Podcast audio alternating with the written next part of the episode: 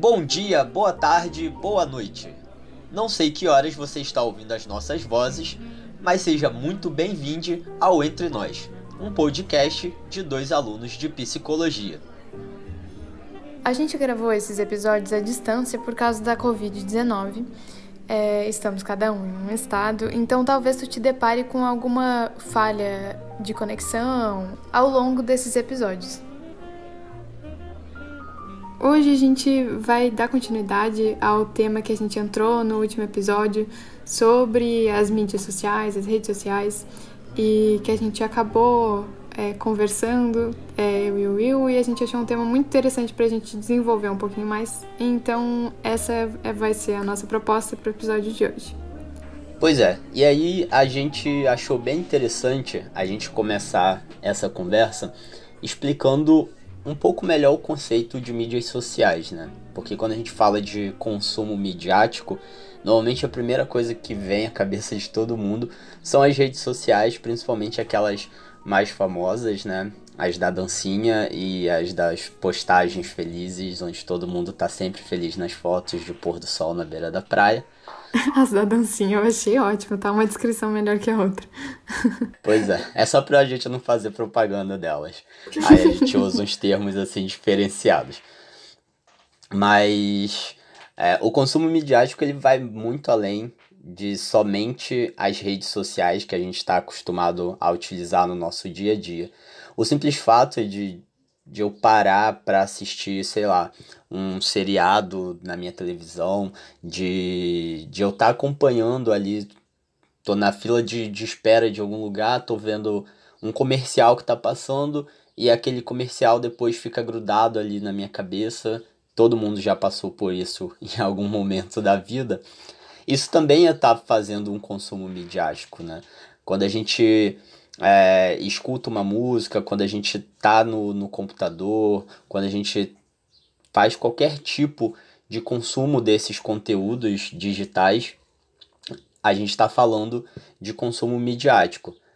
Mas, obviamente, o maior deles, sem dúvida, é o de redes sociais, porque é, a gente passa a maior parte do, do nosso tempo consumindo essas redes principalmente as duas que eu citei sem citar nesse momento. E aí a gente achou interessante fazer esse panorama para entrar em como o consumo desse tipo de, de conteúdo, principalmente das redes sociais, no, no modo geral, é, atravessa e, intervém na nossa produção de subjetividade, né? Uhum. E aí, é, isso me faz lembrar aquele livro do, do Deleuze e do Guattari, o Micropolítica, Cartografias do Desejo. E, bom, eles falam da época deles, né? Eles falam sobre aqueles é, aparelhinhos de escutar CD que colocava no braço, acho que é, era aquilo, e de televisão. Eles falavam de algo do tipo. Gente, é, a Laura é bem mais nova, assim. Então, para quem tem a minha idade, dos 30 para cima, ela tá falando do Discman. Mas Não, antes disso que... tinha o, o Walkman, que era aquelas fitas que a gente gravava no, no próprio aparelho de som. Tu chegou a conhecer isso? Óbvio, eu tive um Walkman. Nossa, adorei. Eu ouvia, eu ouvia o CD da Xuxa na, no rádio só, mas acho que era isso, assim, de mais antigo. é, bom, mas eles falam sobre como as mídias influenciavam e influenciavam na gente é, como processos de subjetivação, né? No caso, o que, que é isso? Vou, vou tentar explicar um pouquinho melhor é, processo de subjetivação seria algo que a gente recebe, tipo uma informação, uma educação, é, algo assim, tipo, é, a escola é um processo, é, exerce um processo de subjetivação na gente, mas as mídias, a televisão, é, até música, filme e tal, também exercem esses processos sobre a gente, e isso faz com que a gente tenha é, e desenvolva uma maneira específica de se ver, de se relacionar e de ver o mundo muito específica que aí acaba sendo influenciada por todas essas mídias que a gente tem contato o tempo inteiro. Inclusive desde a infância, né? E aí a gente entra num, num debate assim muito grande é, em várias áreas de estudo, não só da psicologia nesse caso, que é sobre o consumo dessas mídias sociais é, na infância, né? De como isso afeta o desenvolvimento infantil, o desenvolvimento cognitivo dessa criança, como isso afeta a saúde é, não só mental, mas física, muitas vezes, né? A gente vê aí é, cada vez mais recorrente a quantidade de, de crianças com perfis em redes sociais, ou mesmo de, de crianças que passam o dia inteiro assistindo desenhos, interagindo cada vez mais com, com a tela do computador, né? com a tela do celular, do tablet, qualquer que seja o aparelho.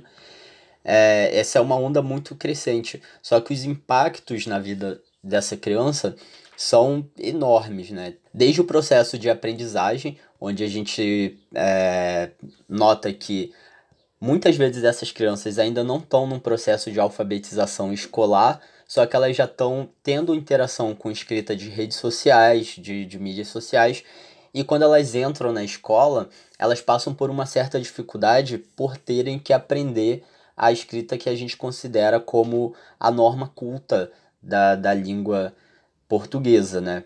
Então elas saem daquelas abreviações de, de, de gírias que são utilizadas na internet para ter que lidar com o que é cobrado socialmente. O que numa criança que está em processo de, de alfabetização, de desenvolvimento da aprendizagem, é, é um impacto relativamente considerável na mente dela, no processo cognitivo dela. E aí, para além do, do processo de aprendizagem escolar, a gente tem é, o processo de, de aprendizagem de vida, assim, no âmbito geral. A gente tá, até estava conversando agora há pouco sobre isso no, no offline, assim, que é, esse consumo pela criança, feito pela criança, ele pode ser visto de ambas as formas, tanto de forma negativa como às vezes considerado de forma positiva, né? A gente estava conversando que é, tem, obviamente, o lado prejudicial, como eu acabei de falar, isso pode interferir no desenvolvimento é, educacional da criança, isso pode ter outras interferências que eu ainda vou trazer, mas também pode ter o seu lado positivo, principalmente agora durante a pandemia, né, onde as crianças estão afastadas, cada um na sua casa, então os pais podem estar utilizando essas, essas ferramentas é, que estão à disposição para tentar aproximar um pouco essas crianças e para além disso a gente também consegue filtrar coisas positivas como é, desenhos que ajudam a desenvolver o comportamento da criança, alguns programas infantis que ajudam é, na mobilidade, coordenação motora afinada e, e outros, outros pontos né, do desenvolvimento dessas crianças. Só que Infelizmente, o lado negativo acaba sendo um pouquinho maior do que o positivo na hora que a gente coloca na balança, porque é, nem todo pai, nem toda mãe, nem todo responsável por essa criança tem controle do que, que essa criança está realmente consumindo, o quanto essa criança está realmente consumindo, e, e, isso pode trazer outras consequências, como por exemplo, é, pode afetar diretamente o sono dessa criança. Às vezes a criança vai dormir muito tarde por estar ali presa ao celular. É, e a gente sabe que criança precisa dormir pelo menos 8 horas para ter um bom desenvolvimento é, físico, um bom desenvolvimento mental. Pode também, é, como eu falei, gerar dificuldade no aprendizado, no, no desenvolvimento escolar dessa criança, porque é, vai gerando uma dificuldade no aprendizado dessa criança, né? Gera uma falta de atenção, tanto na escola quanto em casa, uma falta de interesse em fazer as atividades escolares, porque ela prefere é, assistir um vídeo em alguma rede social, assistir algum desenho, uma série que, que acabou de ser lançada. Desculpa te interromper, mas eu acho engraçado porque isso até a gente agora na vida adulta, né? Porque Olha, eu vejo muito, assim, colegas da faculdade passam por isso também, mas é é a rede social ali chamando o tempo inteiro e notificando, e aí tu tá na aula no computador agora, no modelo online e tá o tempo inteiro aquilo te chamando, e é muito difícil, realmente, até pra gente que é adulto, né? Isso não é algo restrito às crianças. é, largar e realmente pensar, ah, não, vou fazer agora, eu vou ler os meus textos e tal, porque tem mil coisas chamando, né? Sim, verdade. Mas aí é... cabe uma diferenciação, né? É, na vida da criança, a gente consegue controlar, a, a gente, enquanto adulto, consegue controlar com uma maior facilidade, né? Você pode é, cortar esse consumo da criança, você pode programar esse consumo da criança, de, de explicar para ela, ó, você vai usar o seu celular, o seu computador para ver o desenhinho, para ver tal coisa, de tal hora até tal hora. Deu determinado horário, você tem que dormir porque você precisa descansar, você precisa é, fazer a tarefa da escola.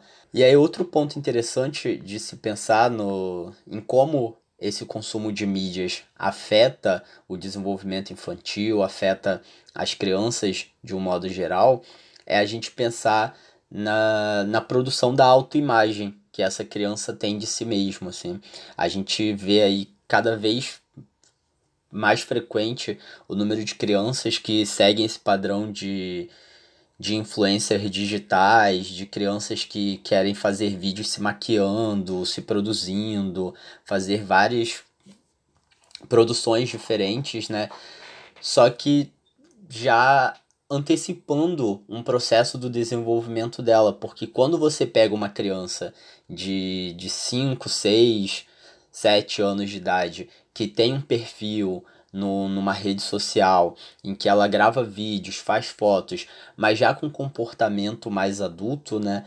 É, isso afeta muito a questão da autoimagem dela, da visão que ela vai ter e, e que ela vai sempre se cobrar no futuro a partir dessas situações.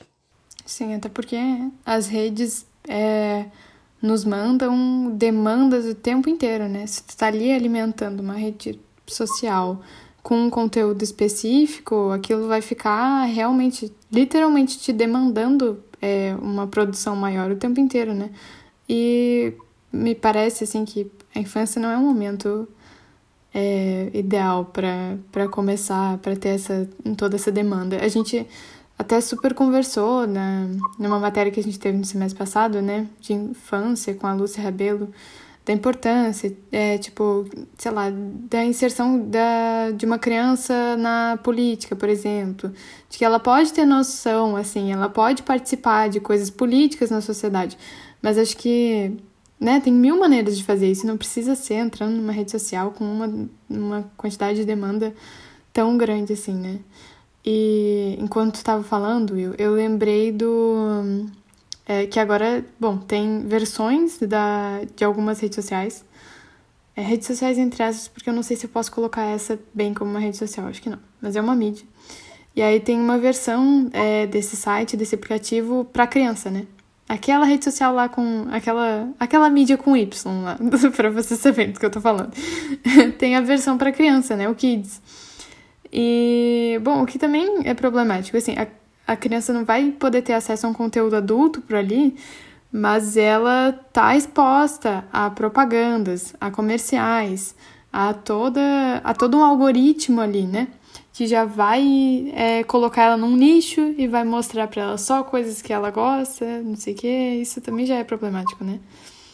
Pois é, cara. E esse consumo, né? É, essa relação do, dos algoritmos e como isso influencia é, o ser humano, de uma forma geral, não só a criança necessariamente, é muito complicado, hum, porque tratando-se da criança, como a gente está conversando aqui, é, isso tem um impacto muito grande nela, é, principalmente se a gente for falar de autoestima dessa criança. É, uma criança, a gente sabe que ela vai passar ainda por processos fisiológicos, né, por mudanças no corpo dela, em que vão surgir provavelmente espinhas, vão surgir alterações no corpo.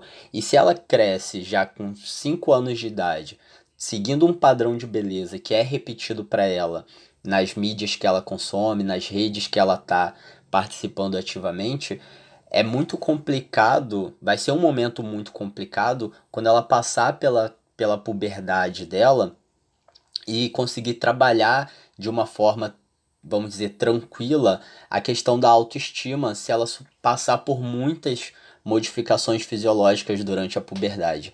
Isso é um, uma situação bem complicada e bem recorrente, essa, essa questão da autoestima relacionada ao consumo midiático, né? Uhum. E acho que essa passagem da infância para a adolescência, né, a puberdade, nunca é uma transição fácil. Mas é, parece que as mídias, parece não, né? Já tem é, artigos, já tem pesquisa sobre isso. Estava lendo até um, é, esses dias, é, falando de como realmente é, esse padrão de corpo, padrão de tudo quanto é coisa e toda, todas essas informações presentes na, nas mídias e passadas para as crianças, para os adolescentes e para a gente também, influenciam na nossa imagem corporal, na nossa identidade até de, enfim, na nossa identidade como um todo.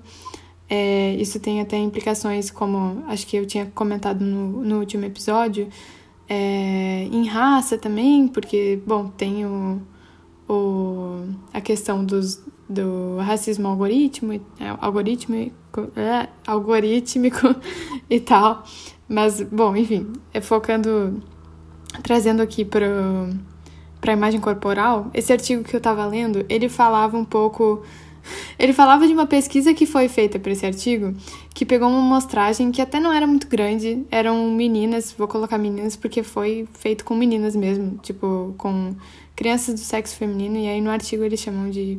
eles colocam como meninas, é, de 10 a 18 anos, ou seja, né, período ali da pré-adolescência até o final da adolescência, mais ou menos. E, e a, a pesquisa era para ver o quanto as mídias sociais impactavam na imagem corporal que essas. É, na imagem corporal dessas pessoas. É, e aí, é, o que deu de resultado foi que tinha uma chance de 4,1 até 4,7 da, das mídias impactarem de uma maneira é, ruim naquela imagem corporal da criança. E aí, é, na pesquisa, eles perguntavam, tipo assim, ah, se aquela criança, aquele adolescente achava que as mídias implicavam de uma maneira, é, assim, tinham algum malefício para elas. 60% mais ou menos respondiam que não. Mas ao mesmo tempo, elas respondiam que é, que tinham que assim que acabavam é, incorporando é, internalizando um, um ideal de corpo, um, que é o ideal de magreza, né? A partir das redes sociais, mas que elas viam aquilo como saúde, como se elas estivessem entendendo que aquilo era um corpo saudável, que elas aprendiam o que, que era um corpo saudável e o que, que era ser saudável é, através daquelas mídias. Mas, no fundo, assim, em verdade, elas estavam aprendendo esse ideal de beleza, de magreza que a gente tem tão difundido na sociedade. É, bom, e aí, aí eu queria entrar ainda naquele outro tópico que eu tinha jogado aqui sobre é, o racismo algorítmico, né? Que, bom, quem cria e quem coloca é, conteúdo na internet são as pessoas. E se a gente vive numa sociedade que é fundada é, no racismo e na necropolítica, que é aquela ideia de que algumas pessoas tá tudo bem matar, tá, tipo, pelo Estado, né? Tá tudo bem matar, tá tudo bem morrer e ter condições indignas de vida e outras pessoas não. E isso numa divisão racial, tipo, bem clara e específica. É... Bom, se, se quem coloca é, conteúdo nas redes vem de uma sociedade assim, porque somos todos de uma sociedade assim aqui no Brasil, talvez em outros países é, essas questões sejam um pouco melhores, mas aqui no Brasil é bem tenso, né? Bom, mas no Brasil a gente vive nessa sociedade super racista, né? E aí, é, isso acaba é, gerando consequências do tipo. Bom, quando filtros são feitos para redes sociais, tipo aqueles filtros que, que as pessoas gostam de botar no rosto, não sei o que, para tirar foto, eles são normalmente feitos pensando em pessoas brancas. Quando. e traços de pessoas brancas, caucasianas, não sei o que, aquela coisa toda. E, é, bom, quando vão desenvolver uma tecnologia para reconhecimento facial, para tu entrar num lugar, ou para tu ser identificado, ou para qualquer coisa, até pro telefone, porque agora até telefone, alguns telefones têm essa tecnologia, tipo, normalmente isso é feito é, baseado é, em traços de pessoas brancas. Então, a tecnologia às vezes não identifica uma pessoa que não tem traços brancos como uma pessoa. E aí acontece coisas bizarras do tipo. É, eu lembro que na época do, do assassinato do George Floyd, no ano passado, estava se falando muito é, na rede social com T, aquela do passarinho, é, sobre esse racismo algorítmico, porque o que estava acontecendo nessa rede social era que as pessoas, quando, uma, quando se era postada uma foto com uma pessoa branca e uma pessoa negra, é, normalmente o aplicativo é, reconhecia apenas o rosto da pessoa negra e aí recortava, tipo, quando a foto estava minimizada, quando, antes de tu clicar assim para abrir a foto, só aparecia o rosto da pessoa branca. E começaram a fazer várias, vários testes com isso na rede social ao, no ponto de pegar aquelas imagens tipo de. É, sei lá, aquelas imagens tipo de modelo, assim, que tu pode usar pegando na internet mesmo. Pegaram o rosto de um homem branco e o rosto de um homem negro e eles copiaram e colaram várias vezes a, a, o rosto do homem negro na imagem. É, e deixaram só um rosto do homem branco, e mesmo tendo tipo 300 rostos de, do homem negro copiado e colado, focava no homem branco. É, era bizarro, sabe? tipo, enfim, gera tudo isso, e aí isso obviamente gera uma, uma implicação para para todo mundo, tipo, para, sei lá, nesse recorte, para pessoas racializadas que não estão se vendo é, reconhecidas, não estão se vendo representadas nas redes. Cara, e esse exemplo que você está trazendo, é, obviamente, traz toda a ênfase para a questão do preconceito racial, né? Mas tem uma implicância muito grande com tudo que a gente vem conversando até agora sobre a questão da autoestima e como isso vai afetar o desenvolvimento dessa pessoa, né? Da, da, da, da pessoa que está ali consumindo isso.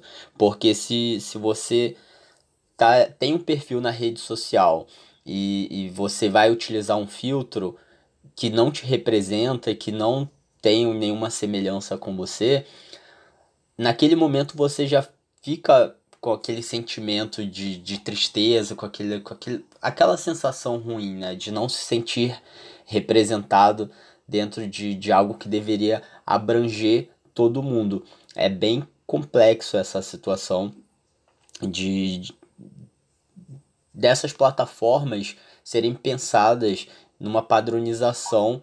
E aí, quando a gente fala dessa padronização, obviamente a gente está falando do padrão branco, né? De pessoas brancas no, num, num conceito geral, assim.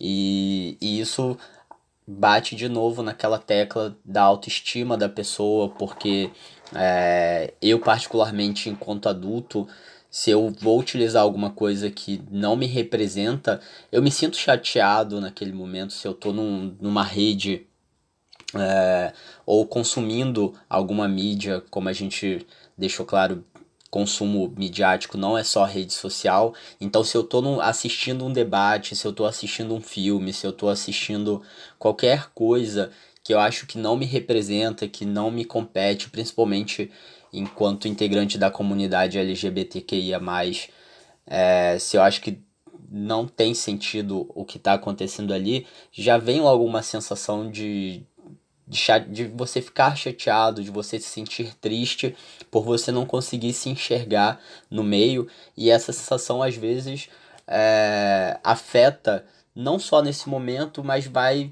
prolong, vai se prolongando no decorrer talvez da semana ou da vida, dependendo de como for essa situação, né? Uhum, exatamente. E não é nenhuma questão de ai, querer se ver é, identificado, querer se identificar e querer se ver ali num espelho, na tela o tempo inteiro. Não é isso. É o problema, o problema é nunca se ver e de sei lá, e, e das plataformas tipo e dos filmes e tal é, serem planejados de uma maneira que só sei lá, específicas pessoas, só um grupo muito específico de pessoas se identifique e se identifique sempre. Então, por que não fazer um, algo mais diverso, mais diverso e que todo mundo possa se identificar um pouco, sabe? Cara, e eu tenho um exemplo muito legal sobre isso que você mencionou agora. Mas eu acho que não cabe colocar nesse episódio. A gente pode deixar pro próximo episódio, já que é só uma conversa bastante extensa que a gente vai ter ainda pela frente. Bah, eu fiquei curiosa já, hein? Tô aqui doida pra saber. Então, se você também ficou na curiosidade, não percam o próximo episódio. E conversa com a gente no, no, Instagram também, se tiver vontade. Vai lá, segue a gente, vamos trocar uma ideia pelos comentários, pelo direct. Que a gente também quer saber o que, que vocês estão achando, se a gente tá trazendo novidade para vocês, enfim. É, até o próximo episódio.